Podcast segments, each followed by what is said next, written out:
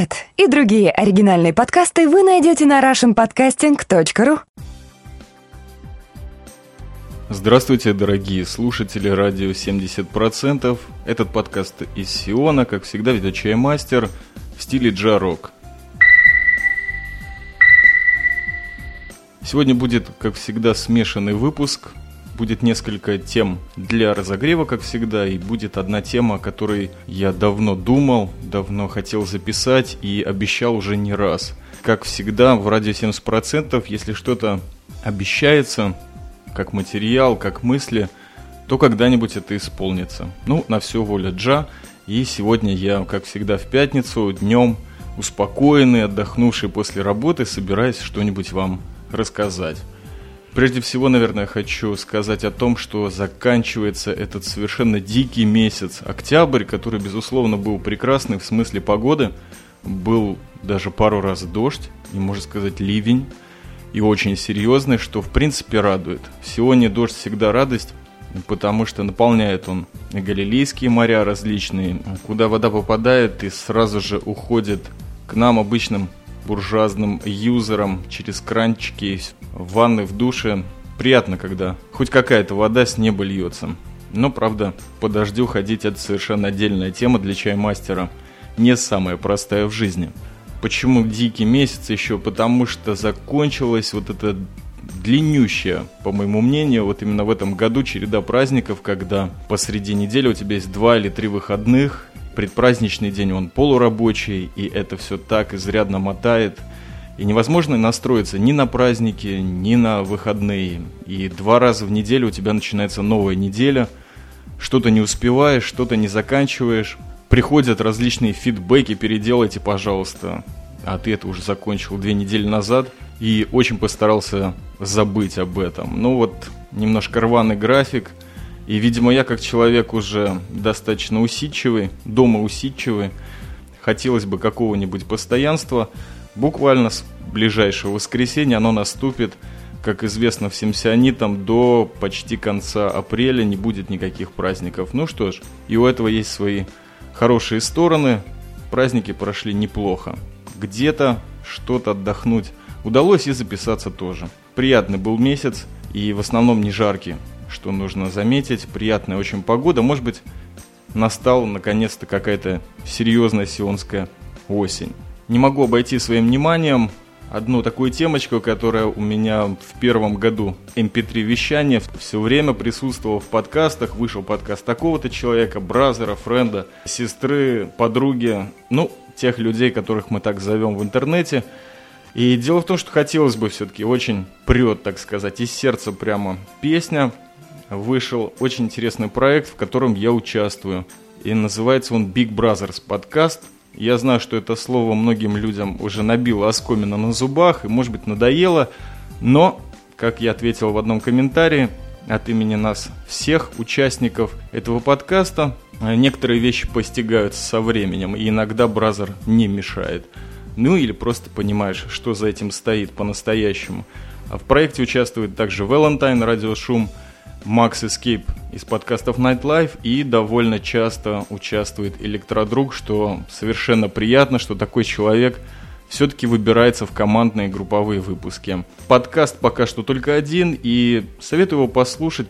Он пилотный, то есть многое пробивается по ходу записи, но все равно любое начало ведет к чему-то хорошему, особенно если все игроки настроены на эту большую добрую игру мирный подкаст, послушайте. А второй анонс – это поздравление от радио 70%, изумительному подкасту, по моему мнению, «Формула спорта», Furious Angel и не нашего. Это просто что-то прекрасное. Вышел этот подкаст вчера, по-моему.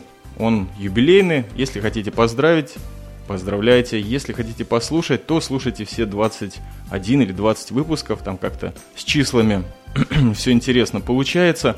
Это то, что действительно настраивает для человека, который много работает и хочет услышать чего-то человеческого, чего-то веселого по-настоящему, вот на этот подкаст я подписываюсь. Поздравляю вас, девушки, и спасибо. Спасибо, что вы продолжаете вещать, находите в себе силы, и, конечно же, ваш юмор искрометный поднимает диких чернушных мертвяков даже в Сионе. Ну, теперь будем долго думать, кто же это такие. Думаю, что для пятничного разогрева достаточно сказал, уже на нано-подкаст наговорил. Перейду к главной теме, которую давно обещал. А тема это простая. Как вам известно, я служу резервистом в израильской армии. Называется она «Цагал». В переводе это звучит как «Армия обороны Израиля». Очень интересные у меня есть истории, громадное количество их. Самое интересное, когда я задумываюсь об этих выпусках, что-то вот о последних военных сборах рассказать, сразу же в голову лезут со всех прошедших моих лет службы, всякие байки, всякие анекдоты и различные тоже страшные вещи. Но в основном хотелось бы поделиться ими, потому что, наверное, мало кто об этом будет вещать. Многие вещи люди пытаются просто забыть, а может быть им достаточно, что это было, и это их память, она им ценна. Но я предпочитаю делиться. Итак, вот в прошедший буквально а, апрель я прослужил 25 дней, и случилось это как раз почти сразу же после моего первого легендарного посещения Софрина, а, то есть конференции подкастеров, что было очень прекрасно и трудно было это забыть, и я не забыл. Пойти в армию в этот момент было очень приятно, потому что с работы меня как раз уволили за несколько дней до этого. Первая моя работа в дизайне как таковом – Чему я, в принципе, был рад. Я где-то внутри был готов, и мне было очень приятно, что осталось 4 или 5 дней до призыва, когда можно было спокойно посидеть, отрихтовать подкасты, отдохнуть и, я не знаю, просто переключить, наверное, какой-то канал в мозгу на то, что ты будешь иметь дело с братством, со знакомыми, с друзьями, которых видишь, ну, если быть честным, раз в год. Или, может быть, два раза, если какие-то случайные встречи здесь на улицах Сиона, потому что, вы знаете, страна маленькая, зовут ее скромно Изя, а Израиль это чисто для формуляров. И встретить однополчанина, это, конечно, нетрудно, особенно если знаешь, где он живет. И как-то вот намерение твое посылает ему какой-то сигнал, вы встречаетесь. Ну, так часто было. Думал я долго, прежде всего, над каким-то оригинальным названием. Это все-таки подкастинг, это какая-то все-таки часть медиа и людей заинтересовать титулом к подкасту, это все-таки тоже тема. Над ней приятно подумать. У меня уже, по-моему, это третья серия о сборах, о моих посещении армии обороны Израиля в качестве резервиста. На этот раз все по-другому. И, наверное, все предыдущие два раза. Первый это был мой призыв, э, где-то я рядом с атомным реактором служил, вот это было начало. Потом были записки ротного командира эти названия, санаториум, это было первое, они куда-то ушли. То есть они имеют отношение только вот к тому конкретному временному отрезку. Эти сборы происходили, как всегда, на новом месте. Они происходили на перекрестке Топох, что означает яблоко. Мы там с Максом Эскейпом проезжали, когда он был здесь на Сионском подконе, но не останавливались, потому что закусочная была закрыта. Слишком поздно мы там проехали. Служили мы там на КПП. Перед этим были тренировочные всяческие забеги в течение трех дней где-то на юге. Ну, в принципе, на тренировочной базе этой мы уже достаточно постоянно находимся. У меня не возникало никаких мыслей, на самом деле, по ходу службы что-то записывать. То есть я не раз брал ручку, пару раз захватывал даже с собой э, диктофон, но решил как-то не мешать. Я даже был в отпуске много раз, и даже там меня не посещала мысль, чтобы что-то записать. Потому что, мне кажется, этот вот третий этап, он связан с тем, что хочется переосмыслить многие вещи. Хочется действительно нырнуть на ту глубину, на то влияние, которое не безусловно на меня производили, и, может быть, сделать это не как временная линейка, а как какие-то мысли по поводу того, что случилось. Но, безусловно, это все будет присутствовать. Название этой серии будет «Подсолнечное мясо». Оно будет раскрыто, конечно, в последующих подкастах. Да, вот только что дал название, которое придумал на самом деле достаточно давно. И сегодня расскажу о двух темах, которые не связаны вот с, с самыми первыми днями, а опять-таки переосмысление всего этого бешеного апреля, который апреля 2008 года, который я на перекрестке Яблоко и отстоял, отсидел и отъездил. Первая тема это, не удивляйтесь, молескины – как-то был один выпуск э, от Number One, где он рассказывал про Малискин, свой, по-моему, я уже даже не помню, о чем там была речь. И я тогда очень как-то резко прореагировал, но родилась мысль, что вот, может быть, э, в свете военной своей какой-то личной хроники его освещу. Дело в том, что Молескин – это простой блокнот. Почему называется Молескин? Ну, потому что, может быть, мне казалось, что это для мажоров или для коммерцев какая-то интересная тема. И на самом деле его никогда не щупал, не видел. Ну, знаете, картинки в интернете мало о чем говорят. В то время как раз на Арподе много об этом говорили, даже какой-то подкаст так назывался. Но не суть. А суть в том, что когда я впервые прослушал подкаст Number One, я вспомнил одну очень интересную вещь. Она тоже немножко связана э, с войной и с вот этими записками, которые солдаты делают, или офицеры, или кто бы то ни было, но делают по ходу военных действий или по ходу службы. Действительно, в интернете есть огромное количество дневников на эту тему. На Арподе есть Voyager, который прямо со службы своей когда-то вещал с Байконура. К сожалению, он получив майорское звание, куда-то пропал. Возможно, это связано с секретностью. Ну что ж, появился другой капитан. Э, кстати, не, не успел я догнать Voyager в этом отношении, и вот записываю. В уме мне всплыло очень известное и очень дорогое для меня имя. Это архитектор-модернист Эрих Мендельсон. Впервые я о нем услышал в Академии художеств и дизайна. Потрясающая у нас была преподавательница – она говорила с каким-то, даже если не пафосом, то с такой любовью об архитектуре, что она, естественно, как очень эмоциональному человеку передалась и мне. Эрих Мендельсон, он был то ли офицером, то ли солдатом в Первой мировой войне, то есть прошел всю эту страшную окопную войну, по-моему, воевал на стороне Германии, куда он, собственно, и родом, при том, что он, конечно же, сионист. Да, была у него эпоха в его жизни, когда он параллельно работал в Израиле и в Англии это было связано с приходом к власти национал-социалистической партии Германии во главе с Адольфом Гитлером. И он успел уехать. Известен различными проектами по всему миру, в частности, дом для Эйнштейна, по-моему, в Германии был построен спецом, но Эйнштейн туда не попал ни разу. В Израиле тоже есть библиотека Шокина. Что было в окопах? Дело в том, что призвавшись тогда в армию, он был очень молодым человеком, уже закончил, по-моему, образование к тому времени и попал на войну. И вот в окопах этот человек замечательный рисовал свои первые проекты. Проекты, которые впоследствии и были его настоящим артистическим художественным почерком в жанре модернизма в архитектуре. Это было потрясающе. Я не знаю, если найду в интернете где-то фотографии этих набросков. Это была очень маленькая книжечка. Естественно, что это был не молескин, возможно, что-то скроенное из обрывков или, не знаю, из папиросной бумаги, но она была микроскопическая. И то, что рисовал Эрих Мендельсон в этой книжке, это были просто линии зданий, которые отражали вот концептуально их форму, как он их видел. И я не знаю, как это происходило, но под огнем, под этими газами, которым постоянно травили друг друга замечательные европейцы, человек находил вот это время. Это была его какая-то душевная, духовная ниша, с помощью которой он э, спасался от этих ужасов войны, которые его окружали. И после войны многие из этих проектов, которые он прорисовал, были осуществлены, что очень приятно. И книжка сама, по-моему, находится где-то в музее, но фотографию я только набросков видел, я точно не знаю. Может быть, вы поможете, или вас заинтересует эта тема и что-нибудь откопаете. Вот эта книжка для меня является какой-то символикой, которая очень близка мне.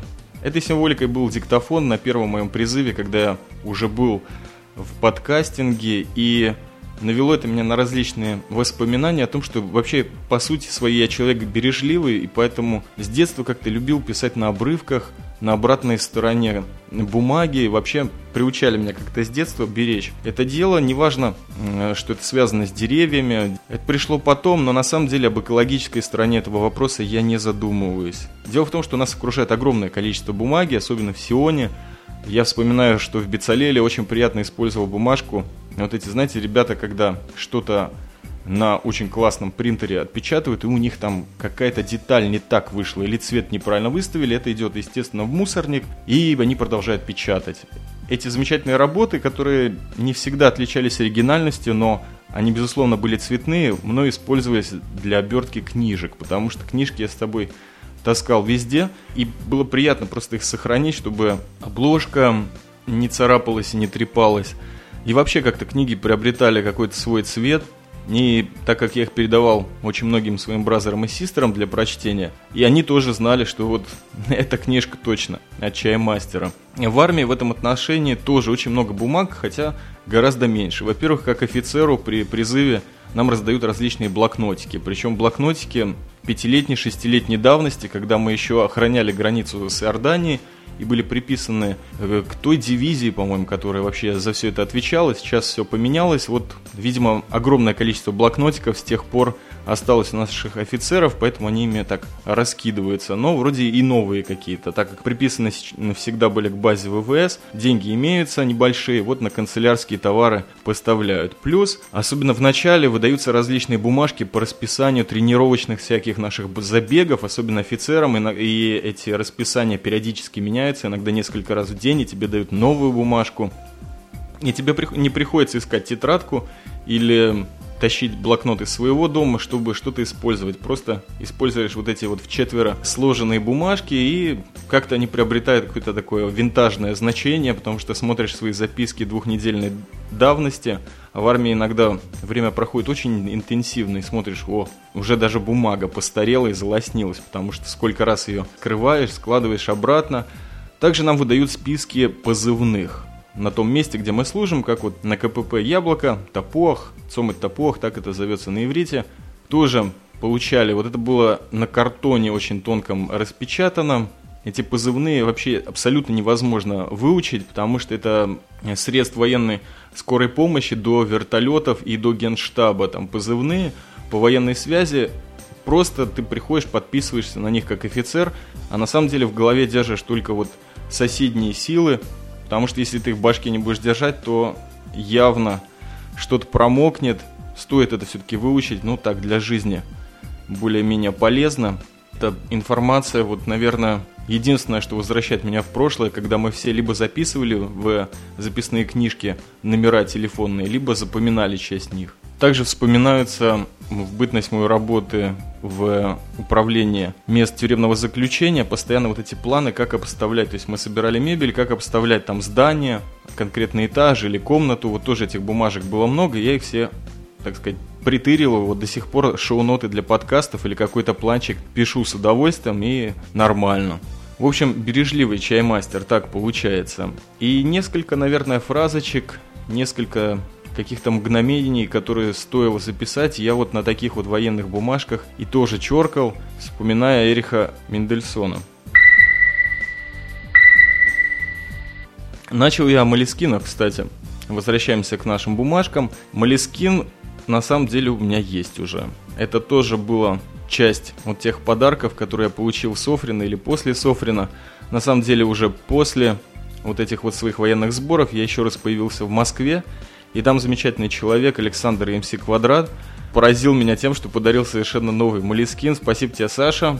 Я его вот до сих пор ищу стекло, положить под него этот блокнотик, потому что там написан только его телефон или контакт, я уже сейчас не помню, давно не открывал, отношусь к нему бережно, потому что вещь новая, и по старой советской привычке хочется его раскрыть и записывать туда какие-нибудь гениальные мысли – или какие-нибудь шутки, или что-то такое, что навечно. Хотя на самом деле, сейчас порывшись в поисках вот э, фактов об Эрихе Мендельсоне, я открыл свой старый блокнотик, который там с какого-то 84 -го года, не помню, как у меня оказался. Он английский, и он был практически пустой.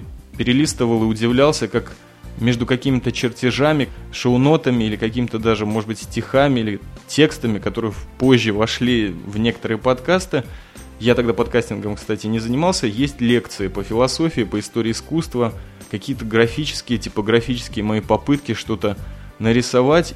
Один урок, на котором я сидел, он был абсолютно скучный, можно было заснуть через минут 3-4 после начала.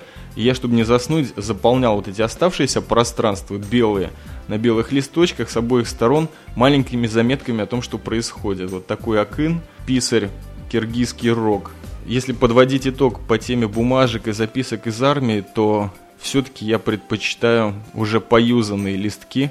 Может быть, они являются своего рода обложкой каким-то своим запискам, может быть, это бережливость, но они всегда есть. То есть бумага нас окружает, и мысли не пропадают, слава богу. А может быть, опять-таки углубляются и как-то рихтуются.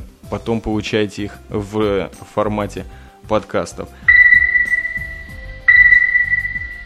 Вторая тема, она немножко более, что ли, тяжелая или, может быть, необычная для меня. Дело в том, что я впервые в этот призыв, свой последний, ощутил, что такое разлука. И внутри себя, и вокруг. Первое, что мне приходит в голову, это один однополчанин, очень интересный человек, он такой, знаете, как чудик, потому что всегда есть такие в любой социальной группе или команде, есть какой-то человек, который как бы на отшибе который мало с кем-то общается, или когда выходит на контакт, говорит совершенно потрясающие странные вещи. Этот человек, по-моему, доктор математики, если не ошибаюсь, все его зовут профессором, и, по-моему, он занимается разработкой чего-то очень серьезного. В нескольких беседах с ним потрясло знание математики, математиков и вообще изобретений Советского Союза годов 70-х, 80-х. Он о них так подробно рассказывал. Но не суть. Важно, есть такой чудный, чудесный, чудной человек – у которого абсолютно классическая прическа такого странного профессора, как очень густой куст перекати-поля в пустыне, естественно, очки, он долговязый, шнурки в солдатских ботинок не всегда завязаны, он периодически смотрит на небо, причем очень долго увлекается астрономией, и, как выяснилось, недавно женился. По-моему, год назад, вот в прошлый призыв, он уже то ли на своей студентке, то ли на аспирантке, я точно не помню. Но вот однажды, возвращаясь в этот раз из дома, это было днем, тоже, по-моему, то ли пятница была, то ли предпраздничный день, тогда была Пасха, или Песах по-нашему. Я увидел вот эту его жену и ребенка маленького, по-моему, это был мальчик. Они стояли за воротами нашей базы и прощались. Честно говоря, в армии у меня многое черствеет внутри, и я не всегда адекватно воспринимаю то, что происходит. Не в том смысле, что вообще не понимаю, что, а какой-то щит падает сверху. На многие вещи я смотрю просто как наблюдатель, без всякого эмоционального подхода. Вот, возможно, с этим связана некоторая перемена в концепции этих военных записок. Так вот, прощались они очень мило, я не знаю, сейчас бы у меня, наверное, слезы на глаза навернулись, потому что вот эта вот очень миниатюрная, красивая женщина, мать его ребенка, приехала на несколько часов откуда-то из центра страны. Неважно, что расстояния небольшие, но она приехала вот на эту территорию, которая, в принципе, не особо безопасной считается. Одна в маленькой машинке приехала к мужу. Это было очень-очень трогательно вот эта сцена прощения, то есть даже солдат, который стоял на КПП, как-то зашел за будку и закурил или просто начал там какие-то цветочки пинать винтарем.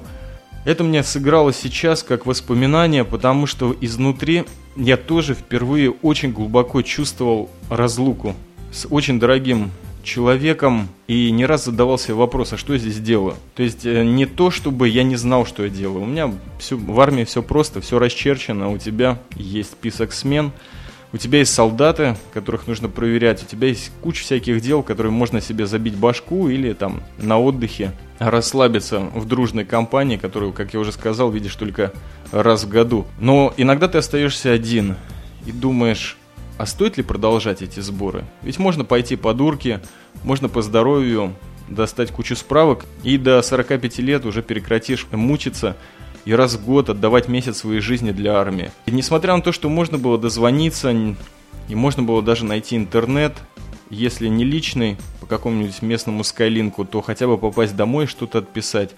Разлука впервые меня накрыла очень серьезно. Все сердце, вся душа тянется человеку, который находится на расстоянии от тебя. Я думал впервые о тех людях, которые меня окружают, которые тоже женаты или с подругами. А как они? Вот эти вот 14 дней или 8 дней, или сколько времени подряд они находятся вдалеке от дома, в совершенно другой для себя ситуации, как они ощущают? Ведь телефоны ничего не решат, даже если несколько часов будешь перезванивать. Семейная жизнь, как всегда, связана с различными проблемами, с детьми, с оплатой каких-то счетов, закупкой продуктов, ведь хозяин, как таковой муж, находится вдалеке, и он уже не подвезет, и он уже не заберет с работы или ребенка из сада. Как женщины Сиона вот переживают то, что их муж на расстоянии. Я имею в виду, конечно, тех людей, у которых нормальные семейные отношения, которые любят друг друга, уважают, или, по крайней мере, хорошо относятся и, безусловно, дороги друг другу. На самом деле, особого наплыва, вот, кроме этой жены молодого профессора. Жен в армию я не видел. Да, наверное, так и проходит инструкция. На самом деле я и сам бы, наверное, не хотел, чтобы ко мне кто-то приезжал, потому что там я немножко другой, немножко другие вещи включаются. Это такая тема, когда к тебе приезжает любимый человек в армию, она может серьезно подорвать, может, если не расстроить, то заставить задуматься о том, о чем не стоит задумываться, когда ты окружен, ну, допустим, не самыми дружественными силами. О солдатах нашего полка я задумался вот в этом контексте, который опять-таки связан был со мной. Женщины беспокоятся, дети беспокоятся, и их страх невозможно представить. И как бы ты ни объяснял, что все спокойно, что ты в бронежилете, что ты высыпаешься, что тебя хорошо кормят, и у тебя отличные друзья здесь, но ты все равно скучаешь, это не канает. Несмотря на то, что, по поверью, женщины питаются ушами, нет, это не поможет. И все, конечно же, ждут того дня, когда резервист приедет домой хотя бы на полдня или на ночь, или на несколько дней, слава богу. Хотя, конечно же, большую часть дня он уходит на работу, даже в этот отпуск. Редко кто уезжает отдыхать, кроме студентов или вот таких вот полубродяг, полубезработных, каким являлся я на тот момент. Вот я думаю, все наговорил. Выпуски у меня что-то с возрастом моим на подкастинге становится все длиннее и длиннее, но, возможно, интереснее. И, как всегда, и этот выпуск я прямо после записи начну жестоко обрезать. Спасибо вам за то, что слушали. Надеюсь, вас заинтересует эта тема. Многие, безусловно, обрадуются. Вот так на выходные всей русскоязычной массе подкастослушателей и подкастеров предоставляю этот материал. Еще раз спасибо и шаббат шалом. Всем пока.